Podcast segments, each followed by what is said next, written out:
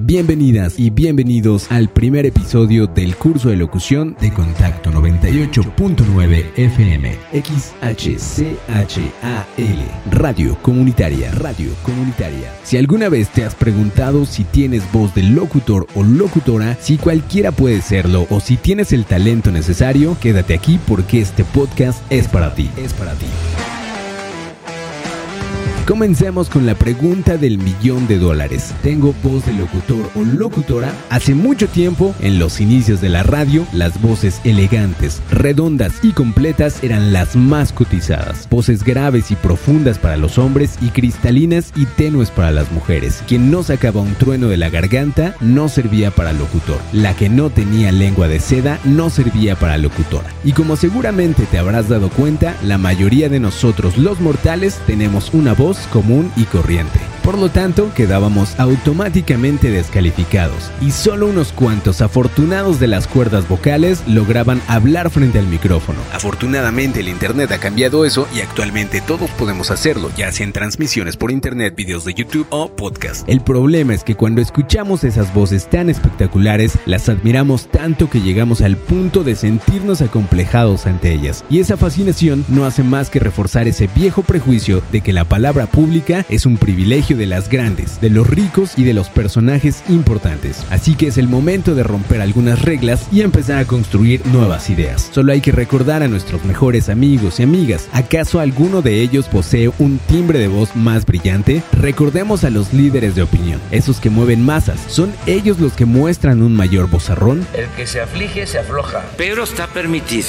En realidad, cuando hablamos con alguien, no nos estamos fijando tanto en su voz, sino en lo que dice y la gracia con la que lo dice. Sinceramente, no existen las voces radiofónicas. En la radio como en la vida diaria hay sitio para todos los timbres de voz y todas las formas de hablar. En una radio comunitaria como lo es Contacto 98.9 FM en el municipio de Chalco, Estado de México, todas las voces son bienvenidas. El punto está en ver cuál se acomoda mejor a uno u otro programa. Una voz infantil que puede ser muy útil para actuar en una radionovela no es la indicada para conducir un noticiero. Una voz muy gruesa no sonará bien conduciendo un programa juvenil y no grabaremos las cuñas o spots publicitarios con voces destempladas. Así es que no hay que buscarle ruido al chicharrón, cada pájaro en su rama y cada voz en su formato. Pero entonces viene la siguiente pregunta. ¿Cualquiera puede ser locutor? Pues digamos que casi cualquiera. Lógicamente, las voces muy nasales, muy guturales, demasiado chillonas o tartamudas Eso es, eso todo, amigos. difícilmente nos servirán para animar un programa. Pero esas voces son las menos. Prácticamente 9 de cada 10 personas servimos para hablar detrás de un micrófono. Y 8 de cada 9, quienes tenemos una voz común y corriente, tenemos mayor capacidad que aquellos superdotados de voz para establecer una relación de iguales con la gran mayoría de la audiencia que habla tan comúnmente como cualquiera de nosotros. Ciertamente la voz, como a un niño, hay que educarla, hay que aprender a colocarla, aprender a subir y bajar tonos para aprovechar la caja de resonancia de nuestras fosas nasales, aprender a respirar y controlar el aire y sí, todo eso es increíble. Lo malo es pensar que al finalizar estas prácticas ya somos locutores o locutoras. Ahora bien, ¿tienes el talento necesario? La respuesta es afirmativa. Como dije anteriormente, en la actualidad ya no se necesitan voces perfectas para una emisora de radio, mucho menos para un podcast.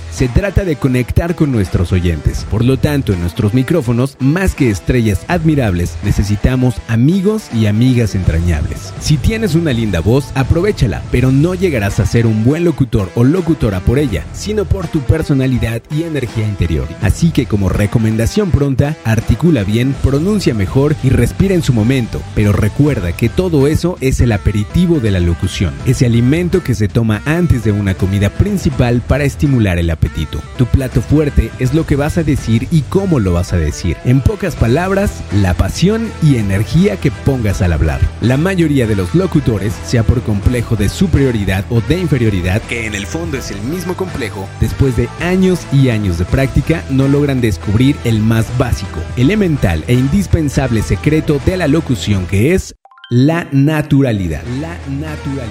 Si buscas una comunicación familiar, cotidiana, una relación entre emisor y receptor que sea democrática, debo decirte que todos esos fingimientos resultan realmente ridículos. En la actualidad ya nadie habla así en casa, ni en su círculo social. Esos tonos graves y angulados se usaron al inicio de la radio, pero ya están más usados que promesas de campaña de cualquier político del mundo. Resultan obsoletos y antipáticos. Así que no seas de esas locutoras y locutores narcisistas que por andar distraídos con su bella voz preguntan poco, leen menos y una vez al frente del micrófono no tienen nada original que decir. Y su única salida es falsear la voz imaginando que así despertarán la admiración de los oyentes. Como se dice en México, mucho ruido y pocas nueces. Cada quien tiene un timbre de voz único y debe saber que todas suenan fantásticas si transmiten alegría y buena vibra. Conclusión, la primera profesionalidad de un locutor o locutora consiste en la máxima naturalidad de voz y personalidad. Se trata de alcanzar un tono coloquial, fresco y poner manos a la obra. Olvida que tienes un micrófono delante para que el oyente olvide que le están hablando a través de un micrófono. El mejor locutor es quien no lo parece. Así que una vez respondidas las dudas sobre tus capacidades como locutor, te voy a aconsejar que como cualquier músico, cuides de tu instrumento de trabajo. Y es que en vez de obsesionarnos tanto por tener una linda voz, deberíamos de enfocarnos en cuidar la única que tenemos. Un locutor o locutora que está arruinando su principal recurso no renovable estás destruyendo, amiga. Y sí, estamos hablando de tus cuerdas vocales, así que si tienes ese cochino vicio, te recomiendo dejarlo de una vez por todas. No lo hagas. También debes de saber que un locutor o locutora es un atleta de la palabra, por lo que al igual que cualquier deportista, antes de cada competición deberás abstenerte de muchas cosas como helados, refrescos, cervezas, cacahuates, chicles y demás chucherías que te empasten la voz. Lo que sí tienes permitido antes, durante y después es un rico y delicioso vaso de agua. Con esto evitarás los famosos carraspeos.